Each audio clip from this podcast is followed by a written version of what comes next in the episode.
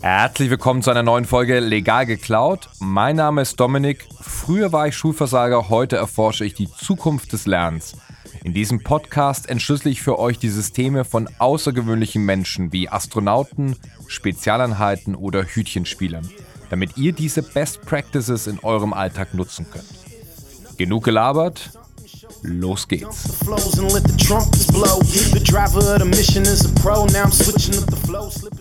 Heute ist das Thema, was wir von Autisten über erfolgreiche Strukturen und Diversität lernen können. Dazu habe ich mir Benjamin Heiland eingeladen.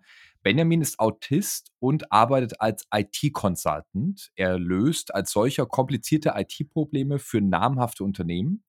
Denn zu seinen außergewöhnlichen Stärken zählen Logik, Analyse und Detailgenauigkeit. Er hat eine abgeschlossene Kochausbildung und was ich sehr sympathisch finde, weil wir das gemeinsam haben, hat sein Informatikstudium abgebrochen wie sein Alltag aussieht, seit wann er weiß, dass er Autist ist und wie Teams heute aufgestellt sein sollten, erzählt er uns heute bei Legal geklaut. Ich freue mich sehr, dass er da ist. Moin Benjamin. Moin Dominik. Benjamin, was ist Autismus? Das ist eine relativ schwierige Frage. Das wurde früher als Entwicklungsstörung bezeichnet. Äh, aber generell, äh, Autismus ist ein sehr breites Spektrum. Heutzutage nennt man es ja auch Autismus-Spektrum-Störung. Äh, früher hat man da aufgetrennt in recht verschiedene Kategorien, aber es scheint sich mehr und mehr rauszukristallisieren, dass das ein sehr breit gefächertes Spektrum ist. Mhm. Und was das alles viel gemeinsam hat, ist, äh, was auch im Alltag dann problematisch wird, sind Probleme in sozialen Situationen mit intuitiven, normalen intuitiven, nonverbalen Kommunikationssachen, die zum Teil durchaus schwierig ablaufen. Zum Beispiel? Beispielsweise äh, Situationen richtig einschätzen. Ich, mir fällt jetzt gerade ein Beispiel ein, wo ich, äh, nachdem das eine Internat pleite war, aufs andere Internat in Hohenschwangau gekommen bin, äh, hat mein Mathelehrer in der Vorstellung gefragt, ja Benjamin, wie bist denn du hierher gekommen? Und ich habe halt geantwortet, meine Mama hat mich hergefahren. Ja. Das war mir dann erst im Nachhinein klar, dass das nicht ganz die richtige Interpretation der Frage war. Also du hast sie sehr direkt verstanden, ne? In, in dem Fall ja. Und wann hast du rausgefunden, dass du Autist bist? Äh, bei mir ist es erst relativ spät rausgekommen, äh, weil gerade mit Autismus-Spektrum, wenn das im höher funktionalen Bereich ist, äh, ist es so, dass das zum Teil schwierig äh, zu diagnostizieren ist und sich mit äh, vielen anderen ähnlichen Sachen äh, überlappt. Also manche Probleme des Autismus ähneln Problemen vom, äh, von ADHS. Äh, mhm. Als Kind hatte ich eine ADHS-Diagnose, habe da auch eine Weile Ritalin geschluckt. Okay, ähm, fuck. Und äh, das hat sich erst ja, vor ein paar Jahren so äh, während meinem Informatikstudium in Tübingen hatte ich da schon drüber nachgedacht, war mir da aber vor einer offiziellen Diagnose nicht sicher. Und mit meinem Problem im Tübinger Studium war ich da in so einer Tagesklinik und auch der Mhm. Psychologe, Psychiater, der da für mich zuständig war, hatte auch den Verdacht schon geäußert. Ich kann mich auch erinnern da noch, ich hatte mal einen Film gesehen über Temple Grandin, äh, und das hat bei mir da ein bisschen das Interesse in den Themenbereich äh, Ja. geweckt. Aber das ist halt auch was, wo man mit Selbstdiagnosen schwierig, äh, also aufpassen müsste, meiner Meinung nach. Das Internet Mhm. ist ja voll mit irgendwelchen schnellen, kurzen Tests, um sich Ja, ja, genau. irgendeine Selbstdiagnose zu holen. Da sollte man meiner Meinung nach vorsichtig mit sein. Und eine wirklich, äh, feste Diagnose habe ich erst seit Ende 2019. Also nachdem ich mein Informatikstudium abgebrochen hatte, ging es mir nicht so gut. Da habe ich erst bei meinen Eltern eine Weile im Betrieb gearbeitet als Koch und dann in einem anderen Betrieb und dann hatte ich durch Depressionen, Konzentrationsstörungen Probleme aufzustehen äh, und bin dann in der Klinik in Garmisch gewesen, von da aus in 'ne Reha in der Herzogsegmühle und von der Reha in 'ne Klinik in München äh, und da in München hat sich das dann mit der Diagnose geklärt und meine Eltern hatten Auticon da schon im Blick. Die Firma, für die du arbeitest, ne? Genau, mit dieser Perspektive, ich habe die Autismusdiagnose, ich kann mich bei Auticon bewerben, Mhm. hatte ich auch wieder 'n bisschen 'ne Zukunftsperspektive und das hat mir wirklich auch geholfen. Und jetzt seit Anfang 2020 habe ich 'n Praktikum gemacht bei Auticon, nachdem die 'ne Kompetenzanalyse gemacht hatten und bin jetzt knapp über einem Jahr habe ich meinen Arbeitsvertrag und, Stark. äh, wenn ich jetzt noch mal ein Jahr den 2. auf ein Jahr befristeten Vertrag durcharbeite im Moment schaut's gut aus. Ich fühle mich bei Auticon sehr wohl, äh, kriege ich da noch 'n unbefristeten Arbeitsvertrag. Hammer. Das heißt, kann man das so zusammenfassen, dass seitdem du das weißt und diese Diagnose hast, dass es dir auch damit besser geht, jetzt da dem Kind 'n Namen geben zu können? Ja, ja. Es ist immer 'ne schwierige Balance, äh, mit Offensein über so 'ne Diagnose und, äh, die Normalbürger darüber aufzuklären und das irgendwie als Medaille vorne vorne ranzuhalten und sagen: Ja. „Ich bin Autist, ich habe bla bla bla.“ Das als Ausrede zu benutzen, ist sicherlich auch nicht produktiv. Das Problem ist halt, dass das grade beim Autismus schwierig ist, äh, weil wenn man erwachsener wird, mehr lernt, mit Sachen für Sachen zu kompensieren wenn ich hier starte, hier ist der Normalbürger und ich schaffe es bis hierhin Mhm. und diese kleine Distanz, sage ich dann: „Ja, tut mir leid, ich bin Autist.“ Die sehen nur von hier nach hier und denken sich: „Ha, der nutzt seine Autismusausrede für so 'ne kleine Distanz, ha ha ha.“ Und das ist schwierig zu kommunizieren. Total nachvollziehbar. Und wir leisten ja heute auch so 'n bisschen Aufklärungsarbeit, um das irgendwie besser nachvollziehen zu können, ne? Ja. Ähm, kannst du vielleicht mal Einblick in deinen Alltag geben, ja? Also, welche Abläufe du vielleicht auch hast oder wo du Unterschiede siehst, vielleicht auch zu Arbeitskollegen, ähm, äh, keine Ahnung, wie du einkaufen gehst. Ich weiß nicht, ei einfach mal 'n Beispiel dafür geben, wie dein Alltag ist. Äh, mein Alltag ist, glaube ich, relativ langweilig. Ich verbringe recht viel Zeit am Computer, irgendwo im Internet mit Leuten chatten, äh. Spiele spielen, fahre zur Arbeit, mache meine Arbeit, fahre wieder nach Hause. Äh, einkaufen ist anstrengend. Okay, warum?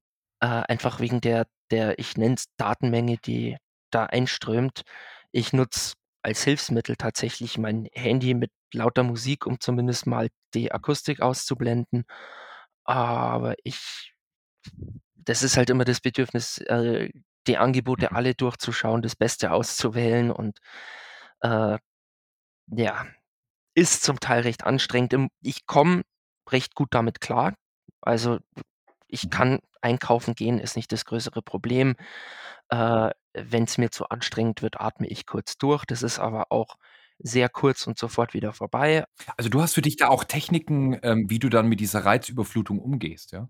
Äh, ja, ich hatte mich mit, äh, Meditation mal beschäftigt und ich denke, mit Okay. Meditation kann man erstaunlich viel machen. Da muss man nur vorsichtig sein, da gibt's viel pseudowissenschaftlichen Kram.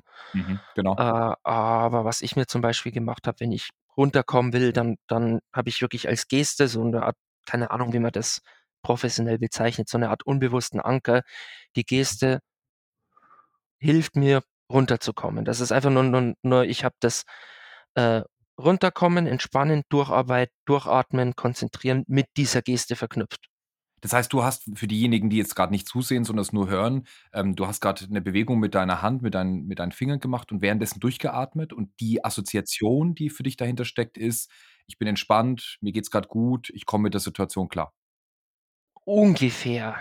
Ist, äh, schwierig zu erklären. Das ist das ist was, das muss man für sich selbst entwickeln, denke ich, also Okay. mir hilft's, kann sein, dass es Ja. anderen Leuten nicht hilft, aber das, denke ich, ist okay. Mhm. Und, also, wie geht dein Umfeld jetzt damit um? Also, wenn du jetzt zum Beispiel als Berater in 'n neues Unternehmen kommst, ne? Auticon hat 'n neuen Auftrag, du kommst in 'n fremdes Unternehmen, in 'n neues Team. Wie wirst du da aufgenommen, ja? Also, wie wie läuft das ab? Also, ähm, bei bei Auticon wissen die Kunden, die mich buchen, ja, dass sie einen Autisten buchen. Und bei Auticon von der Struktur her ich habe über mir die Projektmanagerin, das ist die Katrin, die kümmert sich über die um die Projektseiten, also, die Arbeitsorganisation. Und dann gibt's noch die Jobcoach, das ist die Anke, die für mich zuständig ist. Die wäre dafür da, wenn's zum Beispiel Probleme in der Kommunikation gibt. Im Moment bin ich, äh, seit über 'nem Jahr schon bei einer Firma eingesetzt und da muss ich sagen, da läuft's reibungslos. Ich fühle mich ins Team super eingebunden, ich komme mit den Kollegen gut klar. Äh, also, da bin ich denen auch sehr dankbar. Und jetzt kann's ja sein, dass das Unternehmen sich da bewusst dafür entschließt, mit Auticon zusammenzuarbeiten, sagen: „Wir holen uns bewusst Autisten, auch wegen der außergewöhnlichen Fähigkeiten, die, äh, ja manche auch haben, ins Team.“ Aber ich kann mir vorstellen, dass es im Team gab's da Vorbehalte oder haben die von Anfang an gesagt: „Hey geil, der Benjamin ist da, der hat's voll drauf, los geht's?“ Also, bei der Firma, bei der ich im Moment eingesetzt bin, habe ich mich von Anfang an gut ins Team integriert gefühlt. Stark. Die die ich bin denen sehr dankbar. Das macht das ist, äh, beim Arbeitsalltag ja auch sehr wichtig, äh, dass es auch Spaß macht. Und Absolut. ich empfinde die Zusammenarbeit da sehr positiv. Die Firma hatte auch äh, zurzeit sind wir im Homeoffice. Ich gehe noch ins Büro von Auticon, weil ich mich hier in meinem Zimmer auf die Arbeit nicht so gut konzentrieren kann. Äh, die hatten in ihrem Büro sogar so 'n da waren früher mal 'n paar mehr von uns, äh, Ziehwände eingebaut, dass wenn man sich mehr konzentrieren muss und die Reize von der Seite ablenken, dass man einfach die Wand rausziehen kann und 'n bisschen abgeschirmter ist zum Mhm. Beispiel. Und du hast es grad schon angesprochen, ne? Also, grad sind ja sehr viele Leute im Homeoffice. Äh, du hast die Möglichkeit, zur Auticon ins Office zu gehen. Das heißt aber, du bist ja trotzdem remote in Bezug auf die Firma. Also, du sitzt ja nicht beim Kunden jetzt, ähm, aktuell vor Ort. Ja. Ist das für dich einfacher oder schwieriger, dass das remote stattfindet? Also, für mich ist das kein größeres Problem. Ich also, mindestens gleich einfach, wenn nicht sogar einfacher remote. Du hast in deiner Kochausbildung, d das hatte ich gelesen in, äh, dem Artikel, hast du diese zwischenmenschlichen Strukturen, die da in der Küche geherrscht haben, die hast du für dich aufgeschrieben und hast dir da so Regeln abgeleitet. Kannst du mal beschreiben, weil ich fand das so beeindruckend, was du da gemacht hast, ähm, was du da genau gemacht hast? Äh, ich habe die Situation, die Interaktionen zwischen den Leuten in der Küche, den Azubis, dem Koch, dem Chefkoch und dem Sous-Chef, äh, beobachtet und mir dann eines Abends 'ne Skizze gemacht. Äh, so als Knoten waren die Punkt waren die Personen, grob von oben nach unten sortiert, wer in der Hackordnung weiter oben, weiter unten steht. Und dann habe ich so den Graph Verbindungen gezogen, wer kommt mit wem gut zurecht, äh, wer hat mit wem Konflikte. Äh, und einen hatte ich zum Beispiel dabei, den habe ich relativ weit unten eingestuft, der hatte aber relativ viele Konflikte mit anderen, weil das relativ schnell offensichtlich war, dass der sehr nicht wirklich selbstbewusst war und deswegen auch das durch 'n gewissen Konfliktreichtum versucht hat auszugleichen. Wenn ich natürlich weiß, der ist da bei dieser Person besteht 'n höheres Konfliktpotenzial, dann kann ich dem auch einfacher aus'm Weg gehen. Boah, ist das beeindruckend. Und, ähm, ich habe da auch, äh viele Autisten haben ja auch Probleme mit Blickkontakt halten. Das ist ich habe da jetzt nicht so 'n krasses Problem wie manch andere, aber ich muss mich wirklich drauf konzentrieren, den Blickkontakt richtig zu halten, dass es für den Gesprächsteilnehmer nicht ungewöhnlich wirkt. Und das ist wenn man das nicht so einfach intuitiv kann, ist das auch gar nicht so einfach, weil wenn man den Leuten einfach nur ins Gesicht schaut, dann ist das ir irgendwann auch etwas, äh, abschreckend, denke ich. Wie gesagt, ich habe mir dann in dieser Rangordnung, äh, mir überlegt: „Okay, ganz unten will ich nicht hin. Fast ganz unten, da komme ich am einfachsten durch die ganze Situation durch.“ Ich brauche das fürs Ego nicht, irgendwie 'n wichtiger Typ zu sein. Ich will meine Ruhe haben, fertig. Und habe mich dann halt da relativ weit unten eingeordnet und mir dann wirklich so stumpfe Regeln überlegt, der hat mir auszuweichen. Wenn enger Gang, 2 Leute kommen, normalerweise weicht intuitiv einer dem anderen aus. Also, klassisches Statusverhalten, wie das tagtäglich in Organisationen beispielsweise stattfindet, ne? Ich habe es dann halt, äh, mit den Regeln ausprobiert, dass ich sage: „Okay, der hat mir auszuweichen.“ Und haben diese Regeln dann einfach so aus'm Stegreif für dich funktioniert?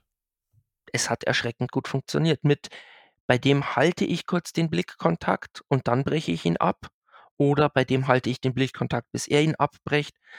Ähm es hat natürlich nicht so perfekt funktioniert, dass ich als komplett normal wahrgenommen wurde, aber es hat trotzdem erschreckend gut funktioniert. Also, ich finde das total beeindruckend, wie du dieses Thema für dich da systematisiert hast, Regeln für dich gefunden hast und, äh, das dann letztendlich auch adaptiert hast. Also, unfassbar beeindruckend, weil das findet ja tagtäglich, ähm, in so vielen Bereichen statt und da eine Systematik zu haben, finde ich ganz erstaunlich. Ja, wie gesagt, das war auch gar nicht großartig kompliziert. Das waren 2, 3 ziemlich stumpfe Regeln. Und das war wirklich fast erschreckend, wie gut das funktioniert hat.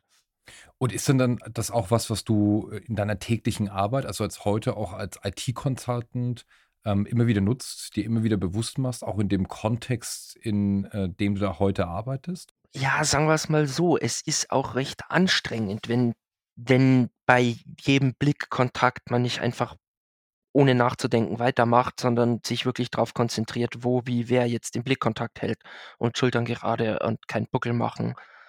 Äh, das ist auf die Dauer auch zu anstrengend.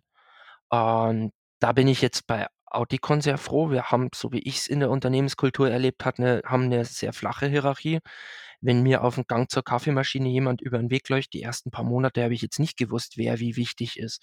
Ich habe einfach jeden freundlich begrüßt und wir sind normal miteinander umgegangen. Das empfinde ich als sehr positiv. Und das ist ja auch ein moderner Ansatz, ja? Also, es kommt ja immer mehr dazu zu sagen: „Wie arbeiten wir eigentlich miteinander, dass, äh, es konstruktiv ist und dass die Themen im Vordergrund stehen und nicht nur das Thema Status, Autoritäten, Hierarchien.“ Jetzt haben wir darüber schon mal so einen ganz guten Einblick bekommen in, äh, 'ne Denkweise von dir. Gibt es denn Mythen oder einen Mythos, äh, den du schon lange eigentlich gerne mal ausräumen möchtest, der so über Autisten erzählt wird? Also, einer, der mich den ich sehr nervig finde, der wirklich oft aufkommt, ist der Ausdruck: „Autisten hätten Probleme mit Empathie.“ Das klingt, als wären wir in die Richtung Psychopathen oder Soziopathen unterwegs. Wobei auch Psychopathen nicht per se böse Menschen sind, sondern die haben einfach 'n bisschen was anders und man kann denen auch helfen. Und ich denke, dass auch viele mit mit Psychopathen, äh, positiv zur Gesellschaft beitragen. Okay. Aber das ist 'n anderes Thema. Ähm, es gibt Probleme, Emotionen anderer intuitiv wahrzunehmen und diese intuitive Kommunikation. Das ist 'n wichtiger Teil vom Zwischenmenschlichen, aber wenn ich persönlich mir den Emotion der Emotionen anderer, eventuell über andere Kanäle, bewusst werde, dann ist mir die sind mir die auch sehr wichtig. Und, äh, auch die anderen Autisten, mit denen ich zusammenarbeite, da merkt man, äh, dass denen das zum Teil fast wichtiger ist als dem Normalbürger. Also, um das zusammenzufassen, ihr seid sehr empathisch, aber ihr könnt schwerer lesen, welche Emotionen jetzt gerade der andere eben hat, Ja. ja, je nach Gestik und Mimik. Ja. Was das Ganze aber fies macht, ist, dass das in beide Richtungen nicht funktioniert. Mhm. Ich als Autist bin es gewohnt, dass diese Emotionsübertragung nicht funktioniert und kann dafür kompensieren, mir Mechanismen überlegen, wie werde ich mir die Emotionen anderer besser bewusst. Ja, klar, okay. Der Normalbürger, wenn er einem Autisten begegnet, ist das nicht gewohnt. Wenn der den Autisten sieht und dem sein Emotionswahrnehmungssystem in die Hose geht, dann ist das gruselig, abschreckend, seltsam. Ja, weil sich der Nicht-Autist ja nur auf seine Intuition, äh, verlassen kann, aber ja keine Regeln, keine Methodiken oft dahinter Ja. hat. Und das ist das ist grade in der Schule ist das Holl ist das die Hölle. Ich ich kann jetzt da komme ich wieder zurück zu das, was dem, was du am Anfang gesagt hast, mit dem Kind einen Namen geben. Das war für mich jahrelang ungeklärt, nicht wirklich geklärt. Warum war ich immer dieses Mobbing-Opfer? Warum war ich derjenige, der in der Pause gelernt hat, je höher du auf Bäume kletterst, desto einfacher ist es, den Steinen auszuweichen? Ach krass, ja. Aber jetzt weiß ich grob, das waren ja alles Kinder, die haben das auch noch nicht gelernt gehabt. Ist natürlich besser, wenn das so nicht stattfinden muss, aber da jetzt im Nachhinein, äh, groß bitter sein, hilft ja auch keinem weiter. Jetzt ist natürlich die Frage, also wie machst du's, ne? Also, hast du auch da für dich Methodiken entwickelt, äh, Strukturen, wie du die Emotionen von anderen liest und dadurch eben auch besser einschätzen kannst, wie es ihnen geht oder wie sie gewisse Dinge dann empfinden? Äh, ich habe das Gefühl, ich habe inzwischen ein relativ gutes Modell, wie die Psyche von einem normalen Menschen funktioniert. Und wenn ich jemanden was machen sehe oder mit dem rede, dann merke ich mir und denke über die Intentionen nach. Wie sieht er das? Versuche mich in seine Perspektive reinzuversetzen. Warum, wieso, weshalb? Ich kann's jetzt auch nicht zu detailliert erklären, äh, aber da habe ich einfach, denke ich, im Laufe der Zeit viel drüber gelernt, wie Menschen funktionieren und das hilft mir dann zu kompensieren. Ja, das ist echt spannend. Du hast es ja auch im Vorgespräch schon gesagt, äh, dass du dich mit Beispielen eher schwer tust und aber diese abstrakten Modelle für dich sehr, sehr gut funktionieren. Wie kann ich mir das genau vorstellen? Das ist was, was mir tatsächlich öfter passiert, was auch, ähm mein Einfach ist 'n anderes Einfach vom Normalsterblichen. Und, äh, viele Gedankengänge, äh, denke ich abstrakt drüber nach. Und dann wird's schwierig, das ins Sprache zu übersetzen, zum Kommunizieren, weil ich erst mal meine Gedanken in Sprache übersetzen muss, um sie dann als Sprache ausdrücken zu können. Und das ist so erstaunlich, dass das anders funktioniert, denn wir haben in der Dozentenausbildung damals gelernt an der Uni, immer erst konkret und dann das Abstrakte. Also immer erst das Beispiel und dann dahinter das Modell, damit der Lernende 'ne Chance hat, das sinnvoll zu verknüpfen. Ja, ja. Ich zum Beispiel tue mir Lernen leichter, wenn ich die abstrakten Prinzipien habe. Mit Beispielen tue ich mir schwer. Und wenn ich was verstanden habe, tue ich mir schwer, Beispiele zu konstruieren. Ich ratter dann irgendwelche Zusammenhänge runter, äh, aber da da sieht man halt einfach, wie die das einfach auseinanderdriftet. Also, um das zusammenzufassen, dir wird es viel lieber, wenn Menschen, wenn die miteinander kommunizieren, lieber in diesen abstrakten Modellen sprechen würden Ja. und nicht immer so in diese Details gehen. Habe ich das richtig verstanden? Ja, das das Abstrakte ist für mich so viel einfacher als die ganzen unnötigen Details im Kon im Konkreten. Das ist so abgefahren, weil das stellt die die Dinge, die ich dachte über Neurologie und über gewisse Lernansätze zu wissen, äh, komplett auf 'n Kopf. Also, ich finde das total abgefahren.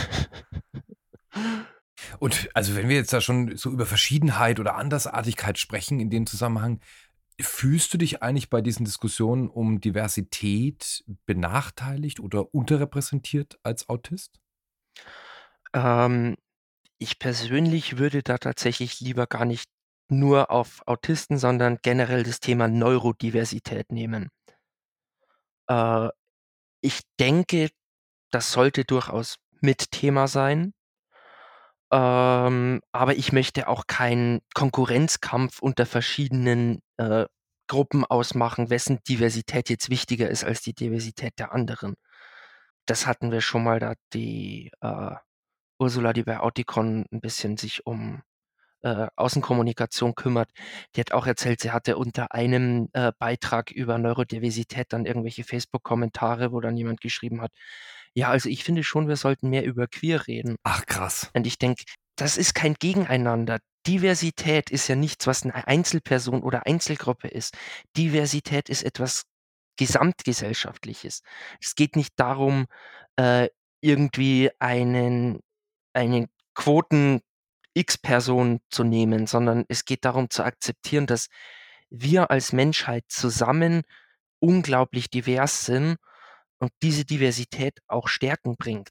Amen, Benjamin. Also, das ist ja druckreif, was du Ja. da erzählst, ja? Das könnte man ja eins zu eins so wirklich rausgeben und es müsste eigentlich viel mehr Ja. Aufmerksamkeit bekommen, dass wir das Thema Diversität oft viel zu engstirnig und einseitig sehen, ne? Je je nachdem, wie's umgesetzt wird. Das ist so ich persönlich mag Social Media nicht und ich halte mich auch aus Facebook und so raus. Und was die Online-Chats angeht, bin ich tatsächlich eher in Bereichen unterwegs, die von manchen Leuten als toxisch bezeichnet werden. Aber das ist 'ne andere Subkultur. Und ich habe festgestellt, die Bereiche, die sich als Safe Spaces bezeichnen, wo jede Perspektive ist wertvoll, am Ende leben da eigentlich nur alle unter der Angst, jemand könnte sie anklagen, äh, der böse, äh, Unterdrücker zu sein.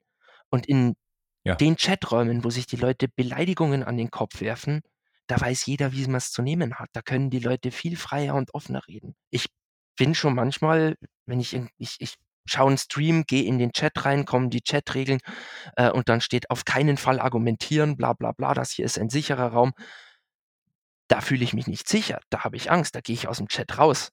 Also, Regeln im Umgang sind wichtig, aber in diesen Räumen herrscht ja dann keinerlei Transparenz oder, ähm, wirklich ehrlicher und aufrichtiger Umgang miteinander. Ja, und wir kriegen Negativität in Gänsefüßchen. 1. der Unterschied zwischen negativ und positiv ist sowieso 'n reines Kopfkonstrukt und das ist von Subkultur zu Subkultur wieder unterschiedlich. Das ist nichts Absolutes, Ja, genau. aber wir kriegen das auch nicht weg, indem wir's verbieten. Dann ne lernen die Menschen einfach ihre Negativität anders zu kodieren.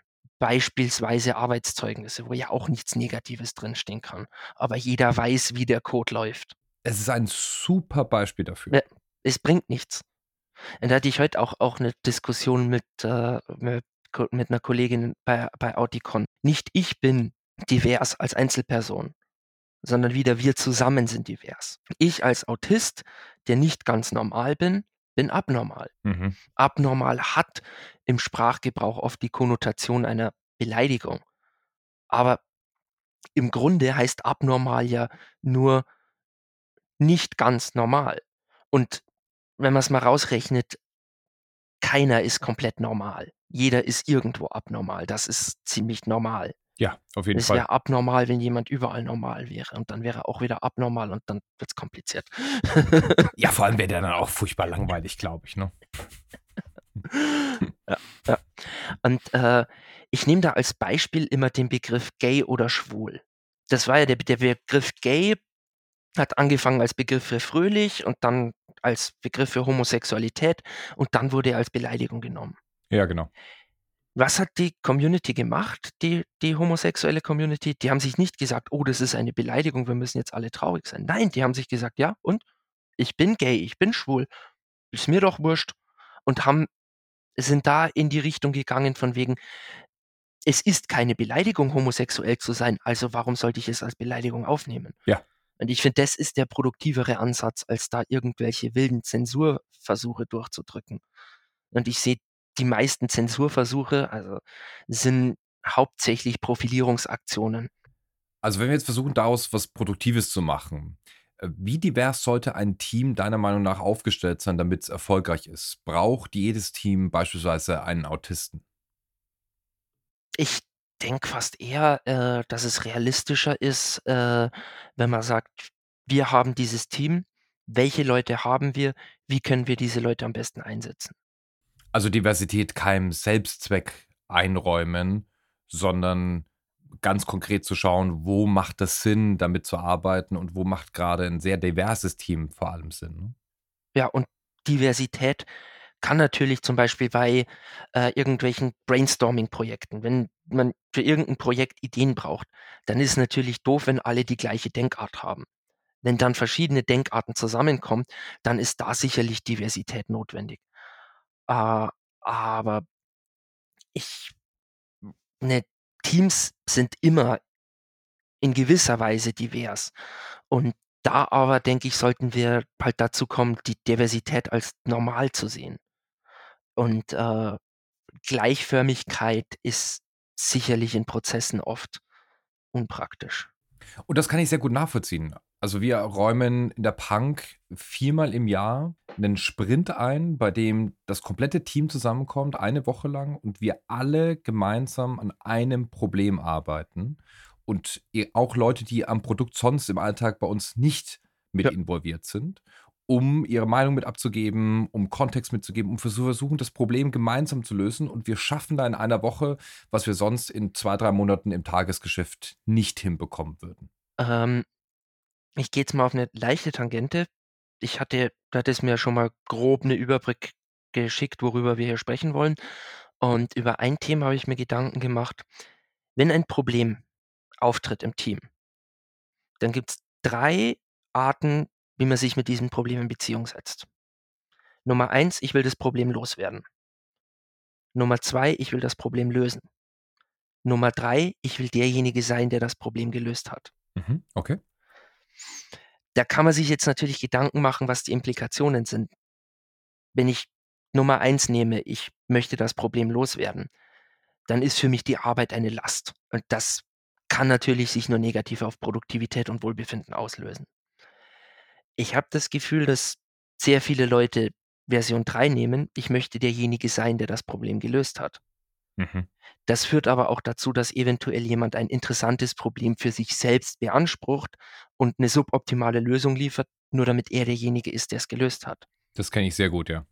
Und, ähm, ich habe das Gefühl, dass grade auch unter Autisten und auch unter meinen Kollegen bei Auticon, äh, die Version 2 viel höher vorankommt.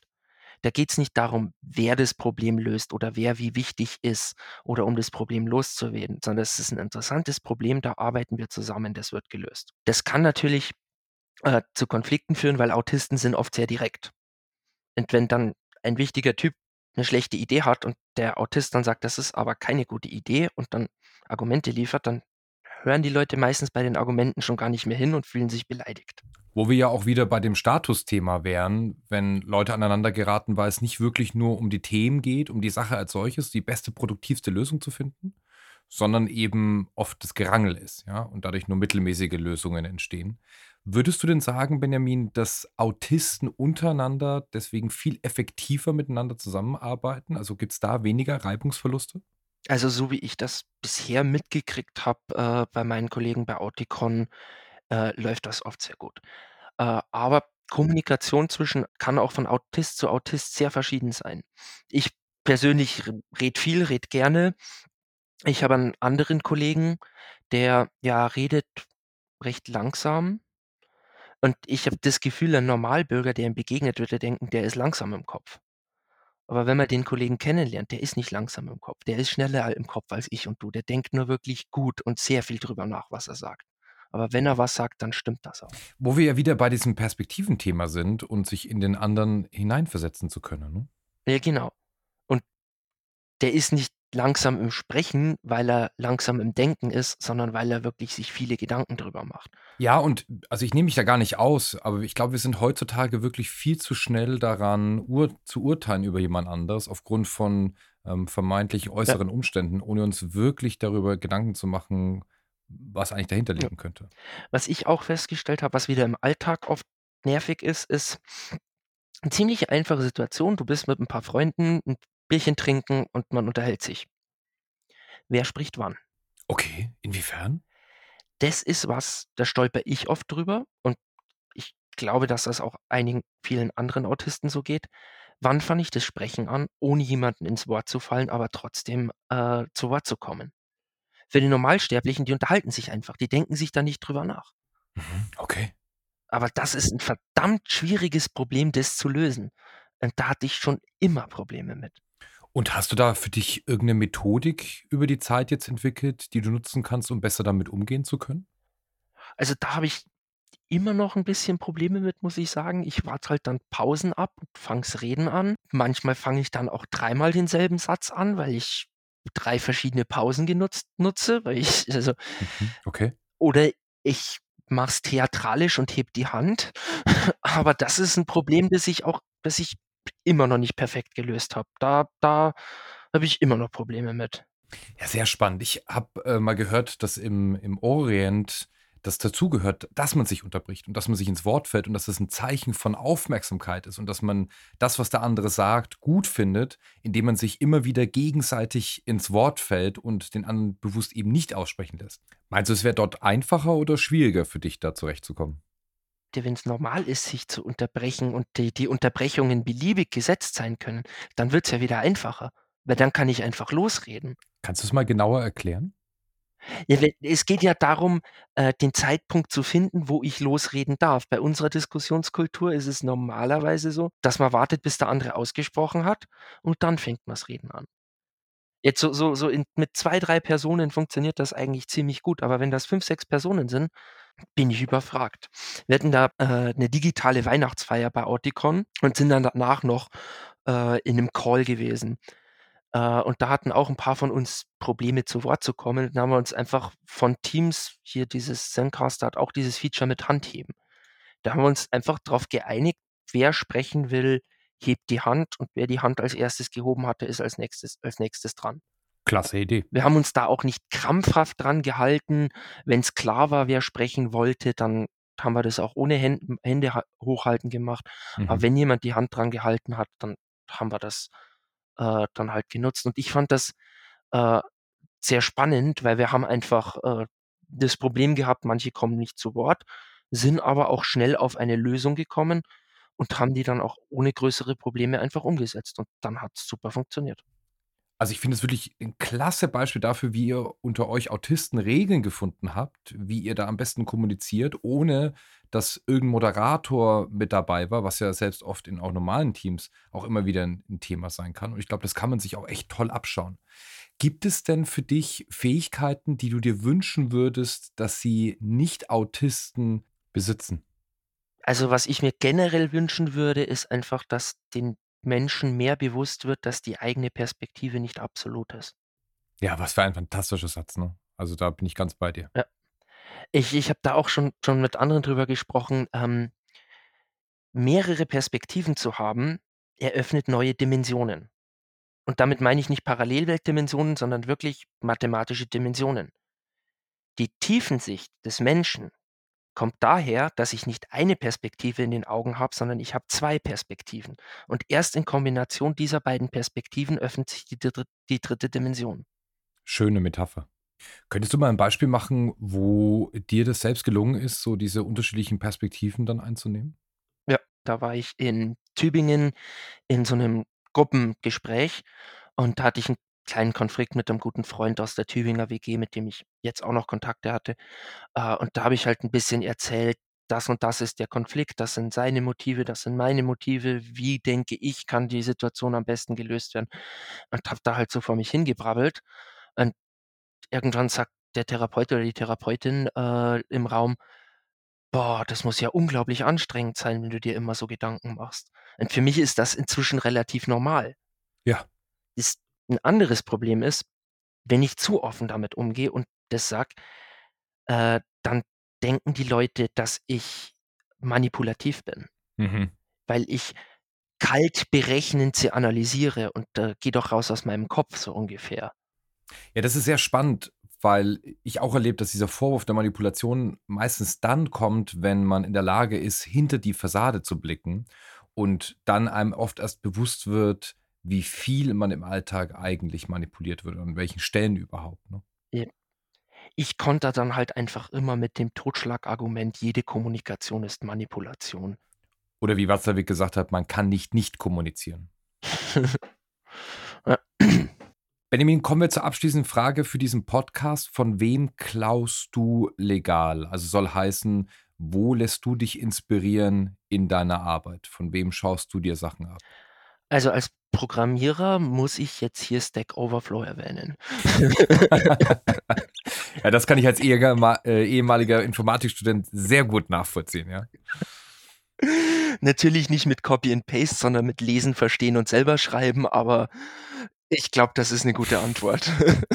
Das ist 'ne super Antwort. Also, für diejenigen, die Stack Overflow nicht kennen, das ist, äh, so 'ne Art Gutefrage.net für Programmierer. Das heißt, man fragt dort, äh, nach irgendwelchen schwierigen, kniffligen Programmierproblemen und kriegt dort meistens 'ne sehr, sehr gute Antwort und ist oft die erste Anlaufstelle, wenn man in der Programmierung nicht weiterkommt.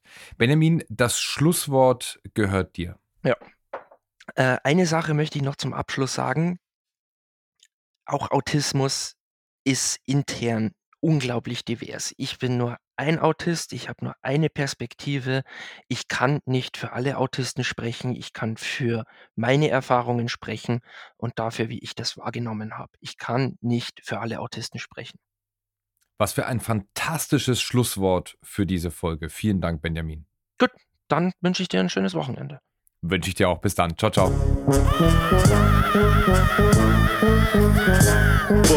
Also, wenn ihr die Folge interessant fandet, dann abonniert den Podcast und schaltet ein bei Teil 2, wenn ich euch zeige, wie ihr das heute Gehörte konkret für euch umsetzen könnt. Bis dahin alles Gute und immer schön legal klauen.